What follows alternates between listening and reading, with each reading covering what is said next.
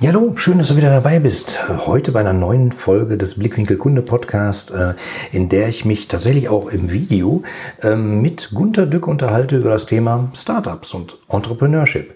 Viel Spaß, aber jetzt erstmal den Vorspann. Willst du als Unternehmer, Manager oder Selbstständiger deine Kunden zu langfristigen und profitablen Stammkunden machen? Dann bist du hier im Blickwinkel Kunde Podcast genau richtig.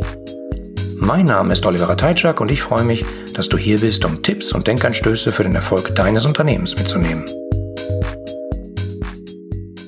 Also nochmal herzlich willkommen im Blickwinkel Kunde Podcast. Heute in der ersten Videoausgabe, die natürlich parallel auch als Audio wie bekannt ähm, ausgespielt wird, ähm, weil ich treffe mich nämlich tatsächlich mit dem ehemaligen Chief Technology Officer von IBM in Deutschland, ähm, Professor für Mathematik, einem brillanten Philosophen oder Omnisophen. Ähm, das haben wir schon mal in einem, einem, nee, zwei anderen Folgen geklärt, ähm, die ich vorher mit ihm aufgenommen habe. Könnt ihr gerne mal reinhören, die alten Folgen. Auf alle Fälle treffe ich mich mit ihm und äh, wir reden über das Thema Startups. Und jetzt sage ich mal, herzlich willkommen, Herr Dück. Hallo Herr Dück, schön, dass Sie da sind. Ich freue mich riesig, diesmal nicht nur eine Audioausgabe vom Blickwinkel Kunde Podcast, sondern diesmal tatsächlich auch äh, mit Video, äh, der bei YouTube erscheinen wird. Ja, hoffentlich gucke ich immer genau in die Kamera, das bin ich noch nicht gewöhnt. Äh, ich auch nicht. Äh, ich gucke manchmal auf meinen anderen Monitor und äh, wir lernen das noch. Ich habe gerade hab eine Software zu Weihnachten geschenkt gekriegt von meinen Kindern. Adobe irgendwas für, für, damit ich YouTube-Star werden kann. Jetzt brauche ich nur noch ein paar Kameras und am besten so drei Quadratmeter freie Fläche, wo ich irgendwie so eine Bühne aufstelle und Schreibtisch. Und ein Greenscreen, damit es immer so aussieht, als wenn Sie dahinter noch ein Publikum von 10.000 Mann haben. Ja, das kann ich auch noch machen, genau. ja, da kann man wirklich beliebigen Aufwand treiben. Ähm, das, das, ist ja lustig. Sie werden jetzt YouTube-Star. Weiß ich nicht.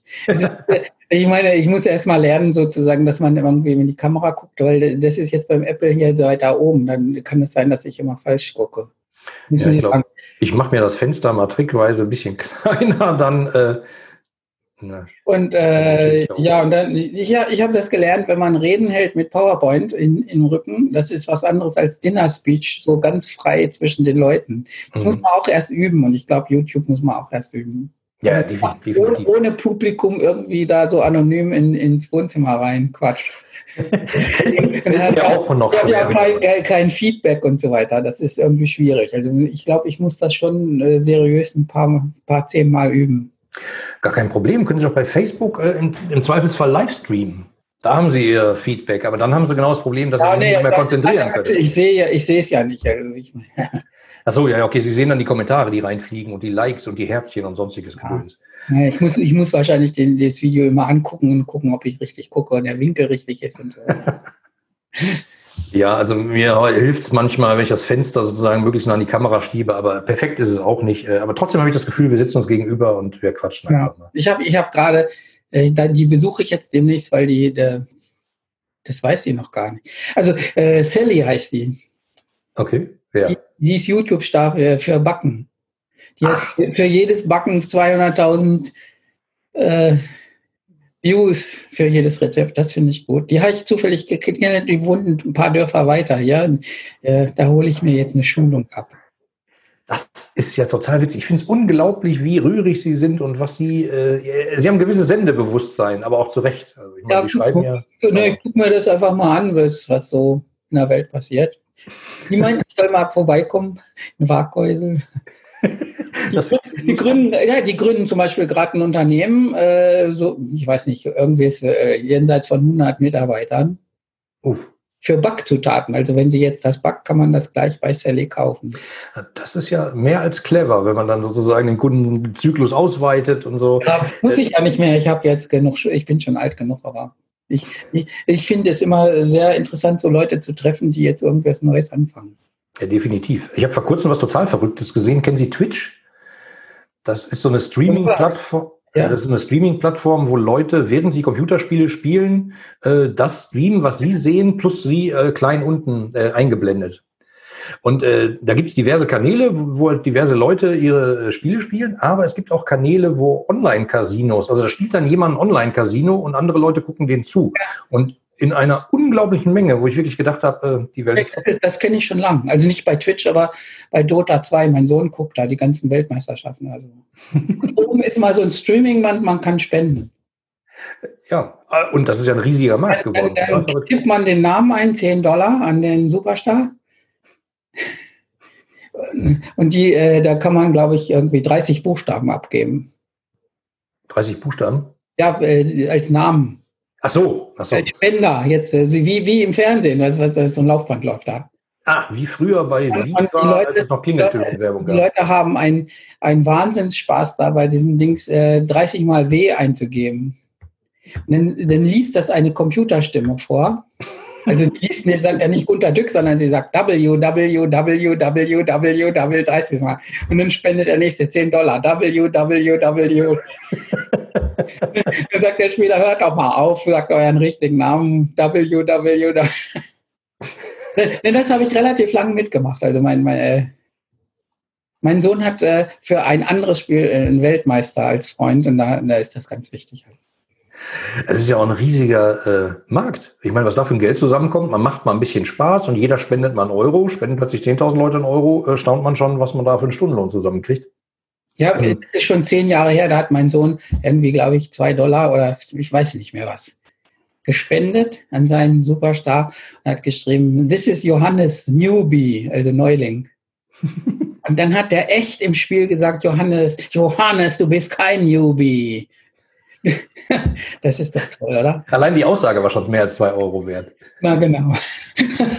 Das ist total faszinierend. Also es entwickeln sich da dauernd so neue Ideen ähm, draußen, obwohl ich ja irgendwie Urgestein des Internets bin, denke ich immer, aber dauernd gibt es irgendwas Neues. Also Online-Casino spielen und andere Leute dabei zugucken und dafür Geld spenden, äh, finde ich irgendwie komisch. Ganz Weltmeisterschaften. Das kann man ja noch nachvollziehen. Also für viele Leute ist es ja immer noch neu, dass es so E-Sports äh, Weltmeisterschaften gibt, aber wenn man sich mal anschaut, was das für ein Markt geworden ist und äh, wie die da spielen, in welchem Aufwand, wie viele Leute, wie die anreisen, unglaublich. Also hm. und da sind wir ja eigentlich schon mitten im Thema. Wir haben nämlich gesagt, wir sprechen heute so über Startups, ja. wie es dazu kommt, wo die herkommen, ähm, im Zweifelsfall, was da schief läuft, was man besser machen kann, was man vielleicht sogar als Investor äh, berücksichtigen sollte. Sie sind ja nämlich einer. Ja, ich gucke mir die immer an. Also äh, zu äh, investieren habe ich meistens keine Lust, weil das, äh, wie soll man das sagen? Also ein Startup zu gründen, muss man ja mal irgendwann Geld verdienen. Ja. ja da gibt es ziemlich viele Leute, die haben die Träume, dass sie dann ewig von, von irgendwelchen Crowdfunding leben können. Das geht ja. Also das, man kann vielleicht mal anfangen, aber irgendwann muss man ja mal ein vernünftiges Geschäftsmodell haben. Und äh, viele Leute haben so Träume und sagen, äh, ich, möchte mal was Sinnvolles tun. Oder ich, ich äh, habe öfter Kontakt zu Leuten, die sagen, ich bin jetzt aus dem Beruf ausgestiegen, habe jetzt meine Rente und jetzt will ich noch mal was anfangen. Und die, äh, die machen natürlich Unternehmen mehr oder Unternehmensideen, die irgendwas für die Menschheit beitragen, aber es gibt keine Idee, dass man da jeweils auf einen guten Zweig kommt. Und äh, ja, dann beantragt man beim Staat irgendwelche Sozialentrepreneur äh, irgendwas und dann irgendwie äh, läuft, verläuft es dann im Sand. Also davon kriege ich mal ganz viele Anfragen und sage mal, komm, du bist nur Idealist. Also das man, kann ja erstmal vernünftig äh, so in äh, sowas wie, dass sich das Geschäft trägt, also auf Break-Even kommen und dann kann man sich immer noch überlegen, wie man den Gewinn an die Menschheit verteilt, oder ja? Hat ja, äh, ich muss ja keine Dividende rausnehmen, ich kann äh, das Geld einfach äh, für bessere Mitarbeiter, größere Zufriedenheit oder äh, sonst wie spenden oder das schöner machen, als es nötig ist und so weiter, dann kann man sich ja ausleben. Aber am Anfang ist es halt immer ziemlich viel Arbeit und viele Leute sind das so romantisch sind da romantisch gestimmt und sagen, ich mache was Sinnvolles für die Menschheit. Das, das kann man machen, das ist nicht schlimm, aber sozusagen man muss gucken, dass wenn man so ein, äh, wenn man eine Idee hat, dass die Idee den anderen gefällt und nicht einem selber nur. Ja? Der Wurm äh, ja. muss, dem, muss dem Fisch schmecken, nicht dem Angler. Ja, ja, das erlebt man häufig. Also, dass viele Leute dann immer so gucken, was gefällt ihnen oder was würde ihnen helfen.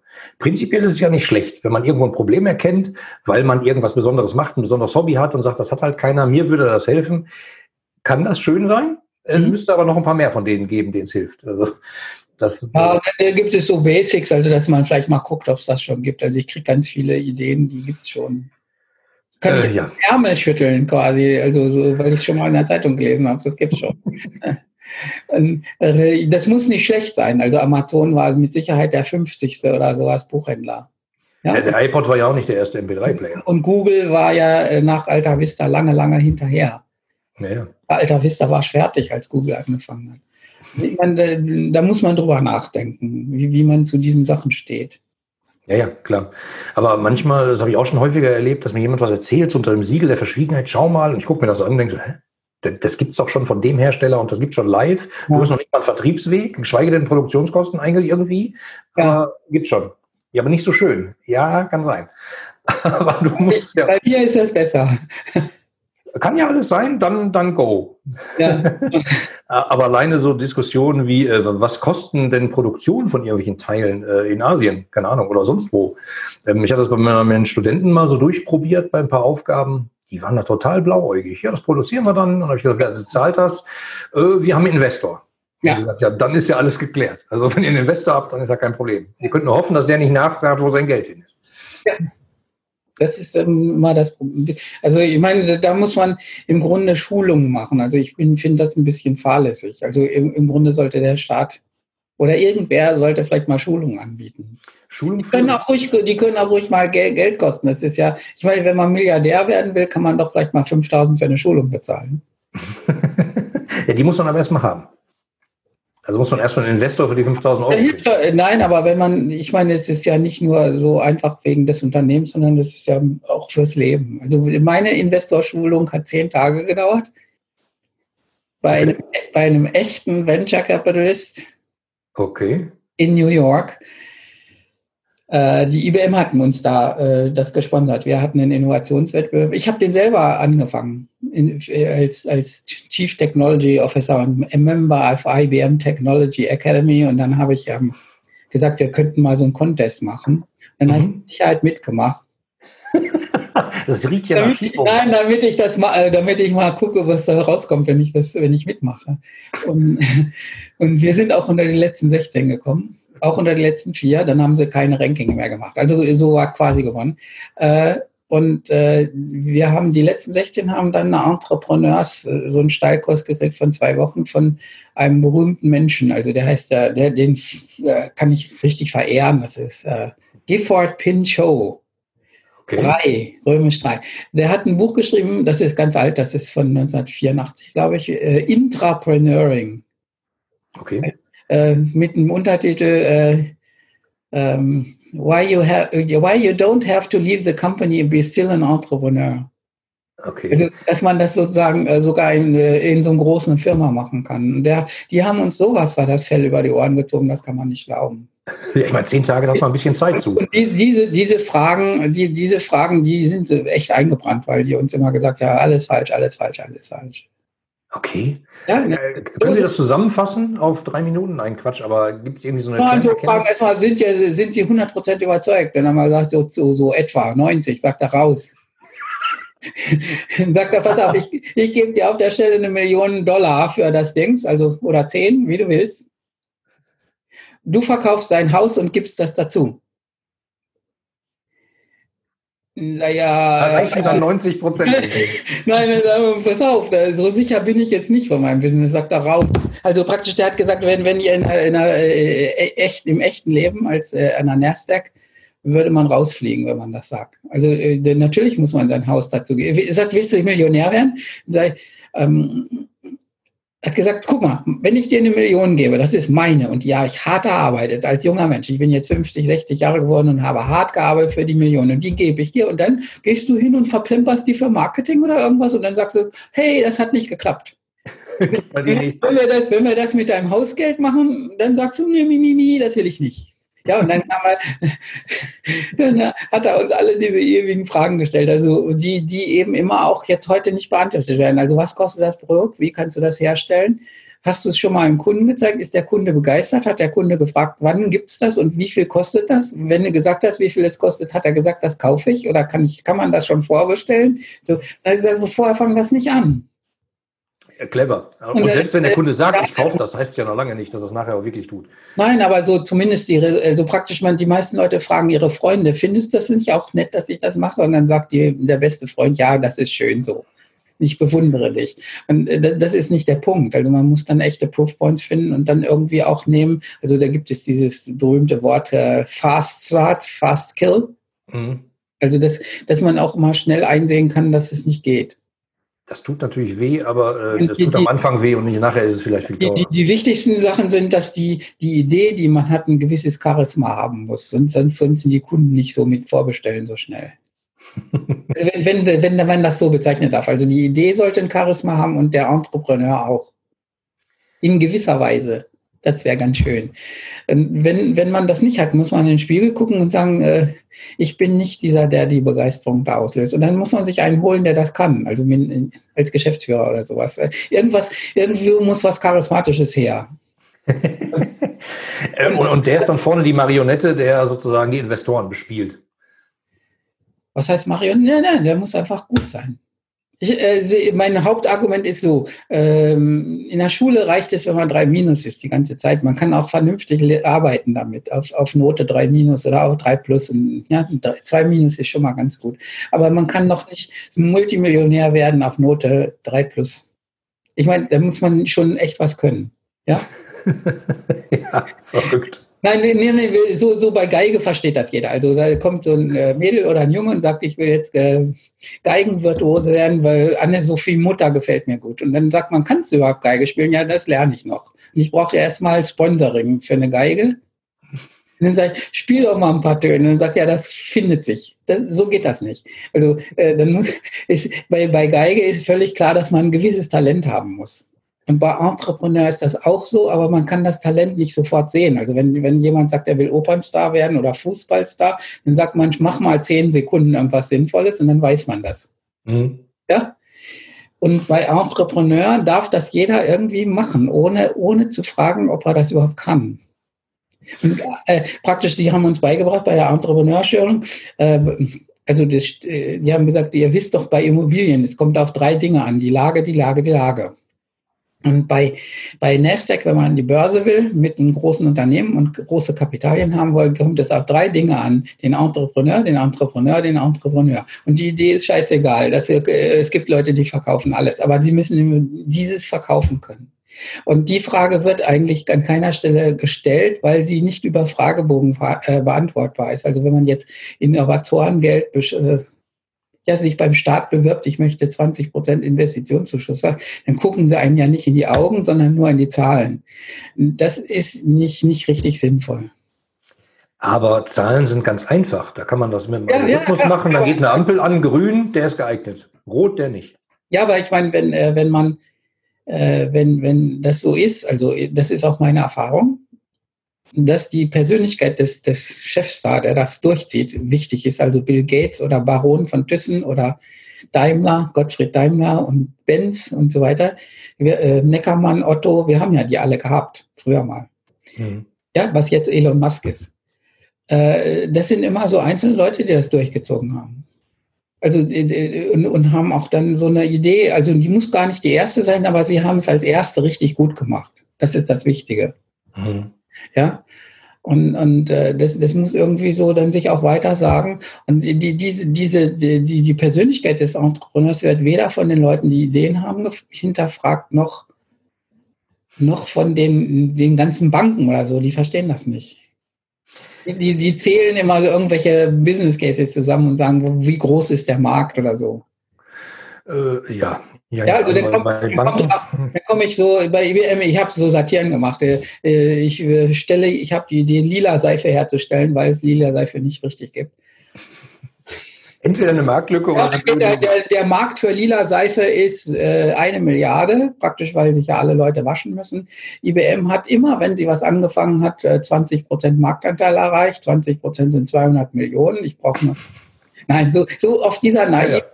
Rechnung ist, wird das in Unternehmen gemacht und das ist alles relativ gefährlich. Ja, total. Also vor allem, wenn man die. Ich soll dann immer Kommentare dazu geben, dann sagen sie, ich bin negativ. Ich sage, pass auf, ich will gucken. Das, das, Problem ist, dass es nicht politisch korrekt ist, den, dem, dem äh, Entrepreneur in die Augen zu gucken und sagen, du, du bringst das oder nicht. Meistens ja nicht. Das finde ich sehr erstaunlich, weil man weil man äh, jetzt im Management, wenn ich nur Abteilungsleiter, nicht Millionär, also nur Abteilungsleiter werden will in einer großen Company, muss ich durch einen ganzen Prozess mit Assessment Centers und Kursen. Und da wird man dann von den HRs äh, beobachtet, wie man sich benimmt in den Diskussionen und so weiter. Und dann gucken sie sehr genau das Charisma an. Mhm. Sie machen zwar unheimlich viel Messungen, ich glaube, ich glaube, man, man nimmt einfach die Leute aus dem Assessment Center raus, die immer angeguckt werden. Also wenn man jemanden fragt, was ist denn deine Meinung, dann guckt er von den zwölf Leuten, die da oft an der Diskussion sind, zwei an, ob er jetzt gleich eins übers, übers Maul steckt. Da hat er Angst. ja, da guckt. Und da, äh, jetzt muss man diese Blicke messen, wen sie angucken, wenn man, wenn man antwortet. Und die nimmt man, das sind von zwölf meistens drei bis vier, und dann nimmt man so, so quasi die Arschlöcher raus. Aber wenn Sie sagen messen, dann ist das ja schon wieder, dann will wieder gleich einer eine KI bauen und da muss man keine nein, ja, ja, aber mehr, dann macht die das automatisch. Ja, könnte man. Also ich glaube, ich glaube, die Blicke, also wer wen anguckt, also praktisch nach einem Tag so Assessment Center bilden sich so gewisse Rudelführer raus. Das kann man fast so, das kann man wahrscheinlich optisch messen. Äh, es gibt natürlich solche wie Donald Trump, die haben auch die Blicke auf sich, weil sie gleich dann Twitter einen Tweet zurückkriegen. Aber die muss man halt rausnehmen. Also man muss dann die positiven noch trennen von den negativen, so mit Hand. Aber den Rest, ich glaube, den Rest kann man fast messen. Und das Problem ist, dass man sich beim Management über solche Dinge unheimlich viel Gedanken macht. Also ist, äh, kann der Konflikte schlichten, kann der verhandeln, äh, kann er sich vernünftig ausdrücken, begeistert er und so weiter. Das wird ja alles geprüft. Also ganz viele Eigenschaften. Und bei Entrepreneuren nicht. Da sagt man, ja, ich habe eine Idee, kommt da einer so an, so typisch Ingenieur, ganz kompliziert. Ich bin jetzt wieder gemein, Pferdeschwanz, äh, Badelatschen, sagt, ich habe da gerade eine Idee im Keller gehabt. Und dann sagt er, mach mal. Das geht nicht. Ja, und dann sagt er, gebt ihr mir Geld, dann sagt, mach mal ein Business Case. Dann sagt er, was ist das? Und so. Nein, ich verstehe nicht, warum zum Beispiel in großen Unternehmen oder überhaupt immer äh, Management so hochgehängt wird. Die wissen alle, dass wenn, wenn sie einen neuen Trainer beim Fußball holen oder, oder einen DAX-Chef neu holen, dann ist das ein großes Thema, wie weit, äh, äh, ob der jetzt geeignet ist. Und bei, bei Innovation ist das nicht so. Da sagen sie ja, du hast die Idee, jetzt mach mal. Und äh, da, da, äh, an der Stelle scheitert wohl am meisten, denke ich. Weil es die falschen Leute sind? Weil die vielleicht eine Idee machen können, irgendwie kreativ sind, aber nicht das Ding verkaufen können? Ja, der Manager ist, andere, ist ein anderer Beruf. Das wird auch immer gesagt. Also wenn, wenn ich war ja so im Management-Assessment-Prozess und der, der erste Teil ist eine ähm, lange Diskussion, ob mir klar ist, dass ich einen anderen Beruf kriege. Hm. Und dass es nichts mehr bedeutet, dass ich jetzt der beste Mitarbeiter war. Es ist einfach ein anderes Spiel und ob mir das klar ist und ob ich das will und ob alles das, was jetzt beim, bei Innovation oder Management, was mir, was mir schwer fällt, also so bei mir ist das Excels ausfüllen. eine Buchführung machen und sagen, können wir nicht einfach vernünftig arbeiten. Dann sagen sie, pass auf, der, in einer großen Firma musst du einfach auch Excel ausfüllen, das hilft nicht. Und dann sagen sie, dann kann man, wird man halt lange, lange gefragt, äh, pass auf, wenn du diesen Management-Job antrittst, dann musst du das auch gern machen. Oder, oder zumindest glattlos. Und, und das wird dauernd gefragt. Ist dir das klar, dass es sich ändert? Äh, ist dir, äh, hast du das Peter-Prinzip gelesen? Dass, dass man äh, quasi, wenn man befördert wird, unter Umständen Fähigkeiten haben muss, die man gar nicht haben will oder nicht hat. Und dann ist man unfähig. Also wie der beste Lehrer wird zum Schuldirektor gemacht. Und dann, dann ja, vorher streitet er sich mit den Schülern, das kann er. Und später streitet er sich mit den Lehrern, da geht er unter. Ja. Und äh, ist einem das klar und so weiter? Und die, diese Fragen werden eigentlich zu wenig gestellt. Also im Management stellt man sie immer, aber nicht bei Innovation. Und das wundert mich. Wo könnte man denn da anfangen? Also Sie haben ja gesagt, eigentlich sollte es Schulung geben dafür, so dass man das mal lernt oder dass man äh, lernt, sich, sich zu präsentieren oder seine Idee wirklich zu verkaufen. Äh, wo fängt man denn da an? In der Schule? Wahrscheinlich schon, oder? Ja, ein bisschen ist es natürlich Erziehung oder so. Das, ja, das war, natürlich sollen ja nicht alle Innovatoren werden oder Startup gründen, aber, aber äh, man könnte die Problematik mal ein bisschen höher hängen. Also ja. man, man sagt ja zum Beispiel, dass äh, in Deutschland äh, der, die Lauf, Laufbahn eines Menschen sehr vom Elternhaus abhängt. Das ist genau der Punkt. Also die bringen einem das bei. Und die Schule eben nicht. Hm. Das heißt, wenn man die Gnade hat, Eltern zu haben, die, die einem dauernd was dazu sagen, also ja, äh, Und im Zweifelsfall auch mal in die richtige Richtung schubsen. Ja, ja genau. Ne? Wenn, nee, wenn das so, so ein vernünftiges Verhältnis ist, dann funktioniert das ganz gut und sonst hat man einfach gar keine Chance. Ja, die Leute haben zum Teil auch vielleicht einen Doktor oder ein Begabtenstipendium. Das, ist, das rettet sie nicht, also weil man ja dann Konflikte schlichten muss und irgendwo mit Leuten klarkommen. Ja, ja. Und äh, Forschen im stillen Kämmerlein ist was anderes. Gerade Wissenschaftler. Ja, wir haben immer dieses Thema, der, der geht zu einem älteren Kollegen, ist frisch Manager und sagt, äh, das und das und das. Und dann sagt der ältere Mitarbeiter, das will ich nicht. Das haben wir noch nie so gemacht und so. Dann geht das alles los und dann diskutieren sie und dann überzeugt er ihn, überzeugt ihn, überzeugt ihn, überzeugt ihn. Und dann sagt der Mitarbeiter, das sieht er nicht ein und diskutieren sie immer zu weiter und dann geht er, eskaliert das und gibt immer zum Kragen. Ja, und äh, so, was ich zum Beispiel meinem Sohn beibringe, geh einfach hin und sag, leg die Hand um seine Schulter und sag, komm, Alter, mach's einfach, ich gebe dir eine Kaffee, einen Kaffee aus. Funktioniert das? Ja, dann sagt man einfach, ich brauche dich komm, wir brauchen nicht, jetzt mach keine Zicken und es muss schnell gehen. Und dann, mm, zwei Kaffee und einen Kuss dazu. Oder ja, kann, man kann es irgendwie regeln. Okay, feilschen noch ein Kuchenstück. Ja, die, die, die äh, zum Beispiel viel, ziemlich viele Wissenschaftler oder Ingenieure sind sehr sachrationale Menschen, die äh, die diese, diese, diese Ebene nicht richtig beherrschen. Und dann gehen sie einfach unter. Mhm. Ja, also ich habe jetzt ein wunderbares Buch, also es sind nur zwei Seiten oder drei aus dem Buch. Bernd Schmidt über, es gibt, äh, das ist aus einem Philosophen raus, von, ich glaube, Bloch, ich will nicht lügen, ich glaube. Äh, der unterscheidet zwischen du, ich Menschen und du äh, und ich es Menschen. Also es gibt Leute, die immer mit Personen reden und ihre ganzen äh, Lebensbeziehungen einfach so mit Seele gegen Seele. Mhm. Und die anderen haben Seele gegen Sache. Also ich habe ein Hobby, also Zahlentheorie oder Primzahlen oder sowas, ja, oder, oder Java. Und äh, die, eine witzige Aufzählung von Hobbys. Ja. Und die, die, die, äh, du, die Ich-Du-Menschen reden ziemlich viel über ihre Beziehungen. Ja, das Menschliche, die können sich auch Namen merken und wissen, welche Verwandten die haben und so weiter. Ja, das, meine Frau kann das zum Beispiel, gut, ich nicht. Okay. Und die, die, äh, die reden immer miteinander und die äh, Ich-Es-Menschen, die reden nur miteinander, mit anderen Menschen, aber über ihr Thema.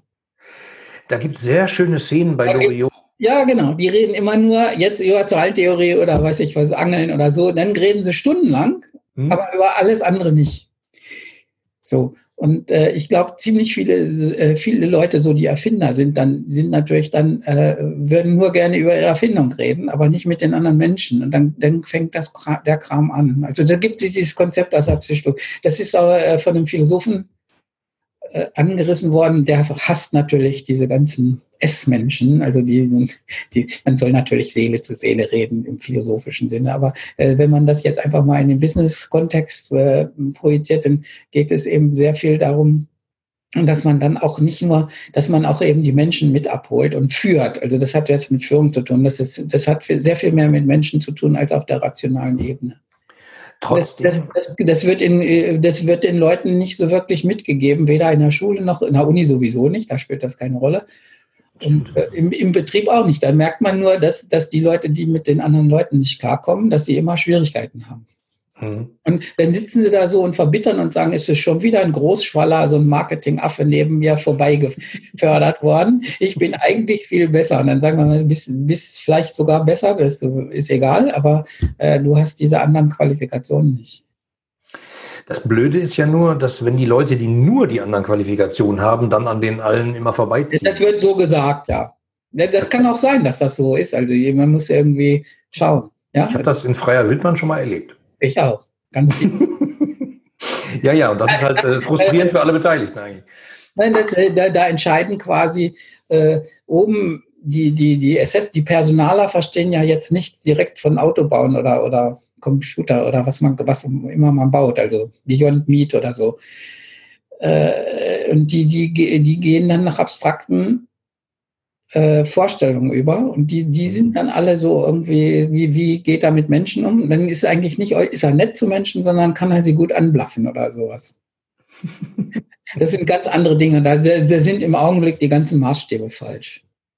Und das führt dazu, dass man insbesondere, wie gesagt, Innovatoren nicht irgendwie als solche würdigt, die sie auch nicht richtig ausbildet. In, ich meine, ich habe ich hab zehn Tage gehabt. Das, äh, das reicht, um einem das Fell, wie gesagt, über die Ohren zu ziehen. Und ich war richtig erschüttert sozusagen, was, was ich alles noch nicht wusste und nicht gesehen habe. Sie haben mir nicht gesagt, wie es genau geht, aber äh, sozusagen, was, was mir fehlt, ist mir klar geworden.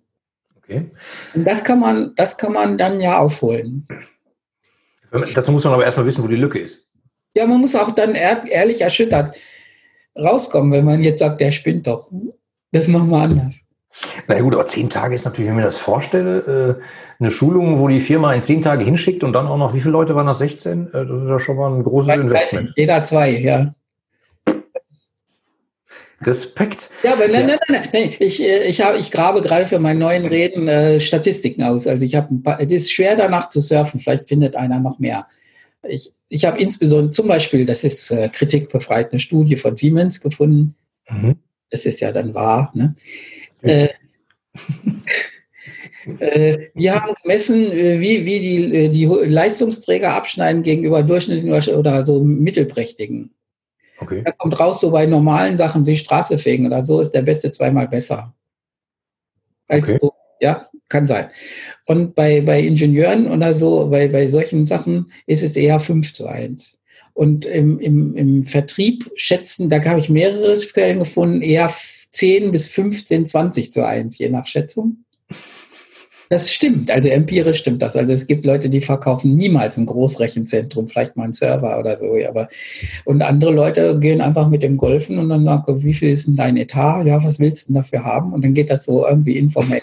Ja? also das habe ich, und im Management sagen sie, ist eher 1 zu 20 oder so, was ja normal in der Bevölkerung bestritten wird. Aber sozusagen die, die richtigen Starfirmen haben meistens so einen Bill Gates da oben, der das hinkriegt. Und äh, wenn, dann könnte ich jetzt argumentieren, wenn, wenn ich durch Coaching oder irgendwelche Maßnahmen die Leute hinkriege, dass sie fünfmal besser werden oder zehnmal oder das muss ja nicht jeder, aber so im Prinzip vielleicht zweimal besser. Ja. Ganz bescheiden sein wenn ich das durch Schulungen im Prinzip, 100%. ja, wenn, wenn ich, wenn ich die, wenn ich das im Prinzip hinkriege, wenn das, also wenn das mit jedem ginge durch Schulung, äh, dann könnte ich ihn auch locker ein Jahr auf Schulung stecken, nicht nur in zehn Tagen. Das Investment ist doch dann wahnsinnig gut. Also dann 30 Jahre ist er doppelt so gut. Was ist das Problem? Und, ja, aber was sagen dann die Kollegen? Der ist immer weg, der ist da, sitzt nur an der Bar, der macht Machen wir ja mit allen. Machen wir mit allen. Das war, also sozusagen, als ich damals zur IBM kam, war das üblich, dass man erstmal durch alle Abteilungen geschickt wurde. Also Vertrieb und Absatz und, und Marketing und so weiter, war man so quasi Werkstudent überall. Das war 15 Monate. Und nach 15 Monaten kriegte man dann einen Kunden und sollte was verkaufen. Das ist alles weg. Also früher hat man das so gesehen. Früher, früher gab es auch, ten, das heißt, äh, ich glaube, Attention Span. Mhm. Also wie, viel, wie viele, wie viele Mitarbeiter man haben kann und sie vernünftig coachen kann. Und die Theorie sagt, so sollten nicht über zehn sein und gut ist sieben. Mhm. So, das hat man ja auch aufgegeben. Jetzt hat man einfach Abteilung mit 20 und dann kann man die, das ist so wie in einer Schülerklasse. Wenn ich nur drei Schüler habe, kann ich so fast Privatunterricht geben und kann auf ihre Persönlichkeit und ihre Interessen eingehen. Äh, wenn ich 20 habe oder, oder also wie gesagt mehr als 10, dann hört das auf. Ja, dann rede ich mal mit den Klassenbesseren und so weiter. Ist aber doch viel effizienter. Dann hat man doch, leistet man noch doppelt so viel, dreimal so viel fast wie der, der nur sieben hat. Also von außen betrachtet, ist jetzt ja, auch Satire an. Ne? Nur, nur, nur wenn, wenn dann gleichzeitig feststellt, dass die Leute dann hinterher doppelt so gut sind. Ja, ja. Dann, ist, dann wäre jedes Investment recht. Also praktisch die Ausrede, dass zehn Tage Ausbildung zu viel sind, das stimmt einfach nicht. Das glaube ich auch nicht. Also ich halte ja Ausbildung für total wichtig. Also wenn ich mir angucke, was da manchmal so passiert. Äh, dann ist die Frage, was Ausbildung ist. Also dann, ähm ja, und wie breit also, gucke ich mal links und rechts? Die, die, die Leute äh, schicken die Leute dann einen Monat auf Ausbildung, aber wieder nur in Classrooms. Äh, da lernen sie wieder nichts. Also praktisch, äh, sie, man muss ja irgendwie persönlich entwickeln und sie offener machen, verantwortungsvoller irgendwas beibringen. Habe ich auch mal erlebt bei den Kunden kann da man sind immer die Mitarbeiter zu einer bestimmten Schulung gegangen und haben danach immer gekündigt. Also das hat auch nicht so gut funktioniert. Nein, nein ich habe so, so, ich habe mal so Kapitel geschrieben äh, über den Unterschied zwischen Wissen und Konventionen. Mhm. Also Wissen ist so, ich habe was verstanden. Und Konvention ist bei, wenn Feuer ist, äh, soll man die Türen zu machen. Also man soll aus seinem Büro rausgehen und die Türen zu machen. Und dann haben wir gefragt, ja, warum? Dann sagen sie ja, sie haben sich überlegt, äh, äh, dass, dass dann der Luftzug durch nicht durch ist. Also praktisch das Feuer äh, wütet nicht so stark, wenn alle Türen zu sind, weil es sich in jeden Raum reinfressen muss. Mhm. So, dann kommt zwei Jahre später, wir sollen immer die Türen aufmachen, wenn wir rausgehen bei Feuer. Dann sage ich, ja, warum? Dann sagen sie, ja, es könnte sein, dass einer verbrennt, weil er das nicht gehört hat, den Alarm. Und wenn die Türen auf sind, geht nochmal der Chef als letzter durch und guckt, ob kein Mensch mehr drin ist. Das ist besser. So, Für die nächsten zwei Jahre. Das sind einfach zwei, zwei Erklärungen oder so, aber die, die meisten Leute lernen nur Türen zu oder Türen auf und das ist völlig wurscht. Also sie, sie lernen gar nicht, das zu verstehen. Die, die, die Ausbildung äh, bei vielen unter, äh, und, äh, ist einfach so, wie der Prozess ist. Also sie sagen, die Gehälter werden jetzt nach so diesem Schlüssel verteilt. Und dann sagt man, warum? Und dann sagt er, halt die Klappe, du willst schon wieder meckern. Ich sage, nein, ich will es verstehen. Sagt er, da, dann sagen sie, darauf kommt es nicht an, du solltest einfach nur, nur machen. Und, äh, äh, wenn, man, wenn man diese Ausbildung durchgeht, äh, kommt relativ wenig Verständnis rüber von den Leuten. Das, das hat auch eine gewisse Ursache. Ich will dem nicht zu nahe treten. Ähm, den ungenannten BWLern? Nein, den, nicht BWL, äh, den Ausbildern eigentlich. Okay. Es sind Ausbilder, die bringen einem dann irgendwie im Jahr null Cloud bei, Cloud Computing oder sowas. Äh, es kann ruhig was Fachliches sein. Und die haben aber keine Ahnung von Cloud Computing. Also das, das Problem ist, der Ausbilder soll es quasi in Stunde null beibringen, was noch gar nicht da ist. Und äh, dann reagiert eine Firma darauf, dass sie einfach Ausbildungsmaterialien für die gibt äh, und die sollen dann, äh, kriegen einen fertigen Tafelanschrift quasi, also auf Folien, auf PowerPoint und dann beten sie das runter. Und dann sagen wir, ja, aber hast du da schon Erfahrung drin? Das kriegt man. Und äh, in dem Sinne kriegt man Konventionen. Wir machen das so oder wir haben uns entschlossen, ja, wir machen Tür auf oder Tür zu. Und äh, wenn man dann am Anfang von den Ausbildern wissen, warum, dann wissen sie das natürlich nicht, weil das alles noch neu ist. Das ist ganz schwierig. Also praktisch diese, äh, das ist bei Entrepreneuren äh, alles noch viel gesteigert schlimmer, schlimmer mit denen. Also ich bin ja jetzt, wie gesagt, weil wir gesprochen haben, an so einem äh, Startup beteiligt, wo man, wo man mal so Coaching machen will. Äh, mal sehen, wie das läuft. Ja, super spannend. Also, weil ich glaube, da ist halt auch super viel Luft und sowas wie unsere Mitarbeiter gehen immer in einen von diesen beiden Kursen. Das sind Standardkurse auf teilweise VHS-Niveau. Da kann man auch wahrscheinlich auch nichts Besonderes erwarten. Also ich glaube, es geht halt schon darum, besondere Lebenserfahrungen weiterzugeben oder so. Ja, ich meine, die Kurse haben dann äh, wenig Ausbildungseffekt, denke ich. Es hat eine gewisse, ähm, es, man bildet so ein, böse gesagt, zwei Seilschaften oder Freundschaften. Was ja super wichtig ist. Das ist, äh, nein, das ist wirklich ganz gut. Also ich habe, ich habe, ich war in so, äh, als ich Manager geworden bin, war ich in zwei, drei Kursen, ah, eine Woche, sowas. Da haben wir dann mitgeteilt gekriegt, in welche, wann die Termine sind, wann wir Mitarbeiter beurteilen, wie das geht, was wir beurteilen und wie wir das ihnen beibringen und so weiter. Also diese ganzen Formalkram, was kein Wissen ist, sondern, sondern Konvention. Ja, also die mhm. Vorschriften haben wir beigebracht. Ja. Und dann waren natürlich dann so 20 Leute in dem Seminar, und dann habe ich in Summe vielleicht 50 mitgekriegt und die haben dann einfach auch gemeinsam Karriere gemacht und dann kennt man wenigstens ein paar Vicepräsidenten, wenn man dann selber hoch, ja, die, das, äh, man, wie, wie in der Klassengemeinschaft so ein bisschen. Das ist nicht irgendwie gemein gemeint oder es hat auch nichts mit Seilschaft zu tun, aber man hat manchmal so, wie man heute sagt, ein Netzwerk, wo man relativ mal mit ein paar Telefonanrufen rauskriegen kann, was wo gemacht werden kann oder muss. Was total wichtig ist, weil oft gibt es ja so viele Konventionen, das ist so ein starres Gerüst, wenn man da nicht inoffiziell durch einen Telefonanruf mal ausbricht, äh, geht es ja nicht so immer nach vorne. Ja, genau. Also ich finde find das super wichtig. Also natürlich hat Netzwerke sowas wie Klüngel und so, da denkt man sofort an äh, Betrug und so, aber also nein, mein ist Projekt. Nein, es ist einfach Netzwerk. Also man, hm. meine Projekte hätte ich nie hingekriegt, wenn ich nicht immer äh, dauernd Beziehungen Ja, einmal habe ich so gedacht, das ist schön in der Firma so zu sein, wenn die weltweit ist. Da hat mich ein fast so DAX-Konzern, so in der Größenordnung, äh, sollten fusionieren. Und da haben sie gesagt, ich soll mal ganz schnell sagen als Berater, wie man fusioniert. Wikipedia? Hm? Wikipedia schnell. Nein, nein, weil, weil, welche Dinge man eigentlich mal, welche ganze Liste, was muss ich denn jetzt überhaupt anfangen? Also kriegt plötzlich so jemand und sagt, er soll die IT von zwei Konzernen zusammenbringen.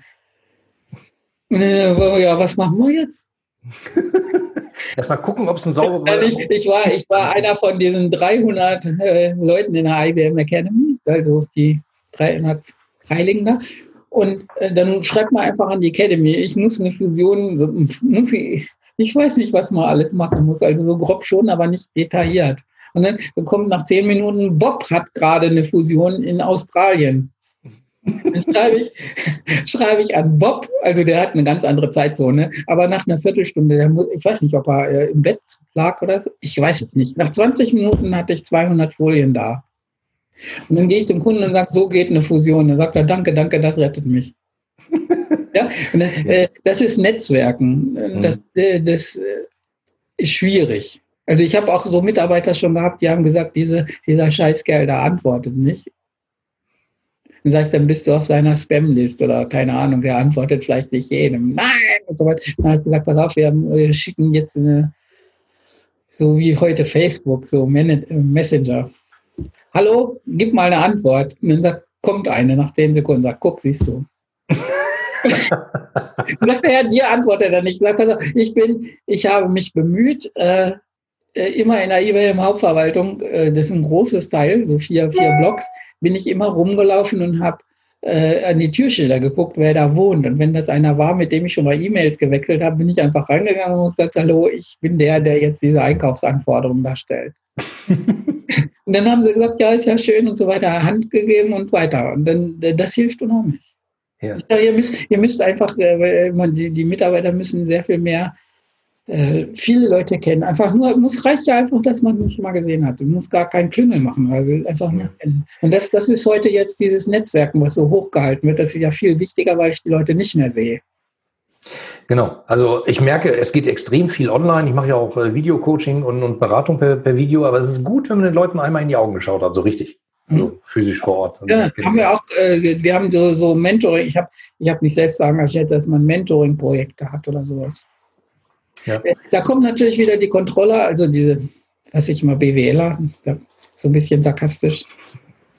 Die, die, die BWLer kommen und sagen, da haben wir äh, sowas wie 100 Leute, die gut Mentor sind und 100 Top-Techies, die müssen gementort werden. Mhm. Dann legen wir die beiden Listen zusammen und dann A gegen A, so einmal runter. Vielleicht können wir nicht vielleicht die Leute mal fragen, ob sie sich gern haben dass man seinen Lieblingslehrer wählt. Dann sagen sie, das wäre ja noch schöner. Das wäre viel mehr Aufwand. Das, nein, das ist verdammte Pflicht. Wir ordnen den so. Ich sage, pass auf, das hat das mit Chemie zu tun. Das ist. es kommt ja immer da muss, an. Da muss, ich ja, da muss ich ja auch bei denen, die, die ich fördern will, äh, gucken, was sie irgendwer an Macken haben. Und dann einen Mentor finden, der diesen, diese Macken wegmachen kann. Nicht einen, der die gleiche Macke hat. Das hilft ja auch nicht wenn, die, wenn das Ziel ist, dass der Mentor den anderen weiterbringt, ja. wenn aber das Ziel nur ist, Mentoren mit Mentees zusammenzubringen und dann einen Haken dran zu machen, dann ist das. Ja, also ich, ich kriege dann immer so Anfälle in Meetings. Das ist, wir haben zum Beispiel gesagt, wir, die, diese Top-Techies, die wir haben, so also ein Prozent mal rausgesucht, welches die besten. Und dann soll, soll jeder Kunde eine Wildcard kriegen für fünf, für fünf Tage Beratung umsonst, also im Jahr oder irgendwie. Mhm. Das wäre ganz gut. Dann können, wenn, wenn Sie dann was Fachliches auf dem Herzen haben, kriegen Sie einfach einen vernünftigen Rat, also ohne Verkauf dabei. Verrückt, aber da, das dauert doch nicht lange, bis jemand auf die Idee kommt. Dann, dann sagen sie wieder, ja, dann ordnen wir die irgendwie so zu. Dann sage ich ja, das ordnen wir nicht so zu. Wir gucken erstmal, dass die erstmal erste Priorität so in der Nähe wohnen, dass das nicht so viel Abrieb gibt, dass sie nicht irgendwie Okay, Postleitzahlen kann man noch sortieren in Excel. Da kann man noch sortieren und dann haben wir gesagt, jetzt soll der Kunde sich welche aussuchen. Wir sagen, die wohnen in der Nähe und dann soll er einen sagen. Das geht nicht. In einer großen Firma geht das nicht. Also da, da war ich, also vielleicht habe ich, ich, kann ja sein, dass ich Unrecht, aber ich, mich hat so die Verzweiflung gepackt, dass man nicht einfach sagt, was vielleicht kennt er sogar einen von denen und sagt, der, der, das ist ganz gut. Dann würde ja die, die Chemie stimmen und da, da wird einfach unheimlich wenig drauf geguckt. Vielleicht kennt er auch jemanden und sagt, den auf gar keinen Fall. Das kann ja auch sein. Ja. Genauso, also äh, Sie sprechen mir aus, dem, aus der Seele. Also Oder dass man, den, dass man sich den Verkäufer aussuchen kann, ist doch auch irgendwie wichtig. Also wenn, wenn jetzt der Vertriebsbeauftragte einem nicht gefällt, dann sagt man, müsste man einfach nur normal eine SMS schicken, der gefällt mir nicht und dann kriegt man einen anderen. Ja, aber dann kriegt der erstmal einen auf den Kopf. Ja, da ist aber die Zuordnung nicht richtig. Also das planen die dann irgendwie immer mit den Tabellen. Da, da finde ich, müsste man, also praktisch auf diese ganzen menschlichen Ebenen müsste man mehr Sorgfalt geben. Und äh, da, da könnte ich sagen, dass die meisten Leute, also in Konzernen, diese, diese Sicht gar nicht haben. Das heißt, ich kriege einfach keine Mehrheit dafür, dass sie mich anhören, wir machen das jetzt mal ordentlich. Also nochmal, noch so ein Beispiel, so, ich will jetzt nicht schlecht machen, ich, wär, ich war ja gern da bei der Firma. habe auch eine Menge bewegt. Es ist, sind so die kleinen Kämpfe. Dann sagt, kommt einer von oben und sagt, wir müssen mal Uni-Projekte haben. Wir haben uns überlegt, wir nehmen einfach die besten Unis, also weiß ich, dann in, in IT, also dann äh, Karlsruhe und Aachen ja, die, die üblichen. Und dann sagen wir, ich bin zum Beispiel Professor in Bielefeld und kenne alle in Heidelberg. Können wir das nicht, das Projekt einfach in Heidelberg gehen? Dann kann ich da einfach zum Essen gehen und Pizza essen. Dann ist das Projekt ganz einfach. Warum soll ich jetzt nach Aachen fahren? Und sagen, ja, wir haben jetzt aber mal gedacht, wir haben schon mal beschlossen, ganz oben, es muss Aachen und Karlsruhe sein. Ich sage, äh, schenkt es euch. Könnt, könnt ihr vielleicht erstmal fragen, wer Professor ist in der Firma? Das sind so 50 vielleicht dann, dann, kriegen wir das einfach so, also ohne monatelange Vorrat. Warum passiert das? Weil äh, Leute da, da, wird quasi diese, auch die Innovation tot gemacht, weil man irgendwie das zu sehr mit Tabellen hat und zu wenig auf Chemie guckt. Ja, Chemie ist halt schwer zu fassen. Und eigentlich müsste, ich sage ja immer so, in Personalabteilungen müssten eigentlich hochemotionale Leute sitzen, sehe ich da aber nicht. Ich sehe da oft so Abarbeitende, die gerne verwalten, habe ich das Gefühl. Und das ist ja eigentlich ein ganz anderer Job, nach meinem Verständnis. Also wenn ich Leute entwickeln will, dann muss ich die erstmal verstehen und wissen, was da geht. Und nicht irgendwie so, der ist so lange da, nach 17 Monaten steht dem das und das zu. Hm. Hm. Ja. Tja. Ja, äh, witzigerweise entscheiden ja, fallen ja solche Entscheidungen immer. Ich frage mich nur, auf welcher Grundlage. Ja. Aber trotzdem wird dann nachher gesagt, ist von oben entschieden. Also dieses von oben ist auch immer nein, sehr Nein, man, man, arbeitet das ruhig schon nach irgendwelchen Konventionen ab oder, oder ich denke schon, dass da Regeln dahinter sind. Ist, aber sagen wir mal, in diesen Regeln ist äh, die, die, die, ähm, die Kultur ist hardwired da drin. Ja, und ich habe ich habe auch, ich war so in Anfängen dann mal beschäftigt, das ist schon ganz lange her, über 20 Jahre. Da habe ich über Persönlichkeitsstrukturen philosophiert. Also, dass die, die ITler und die Ingenieure so ein bisschen autistischen Touch haben. So, ja, irgendwie anders sind und so weiter.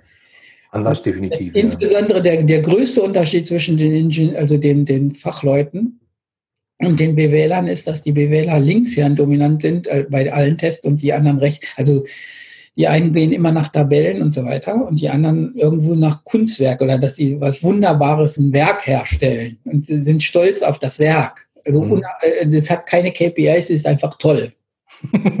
Ja, ja.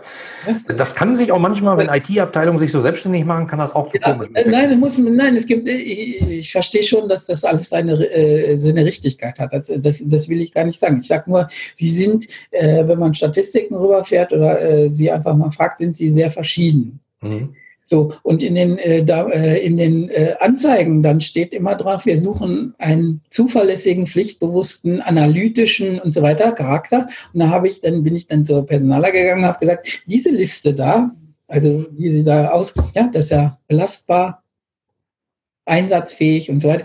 Das sind alles äh, von der linken Gehirnhälfte welche, aber sie suchen ja Experten mit der rechten Gehirnhälfte.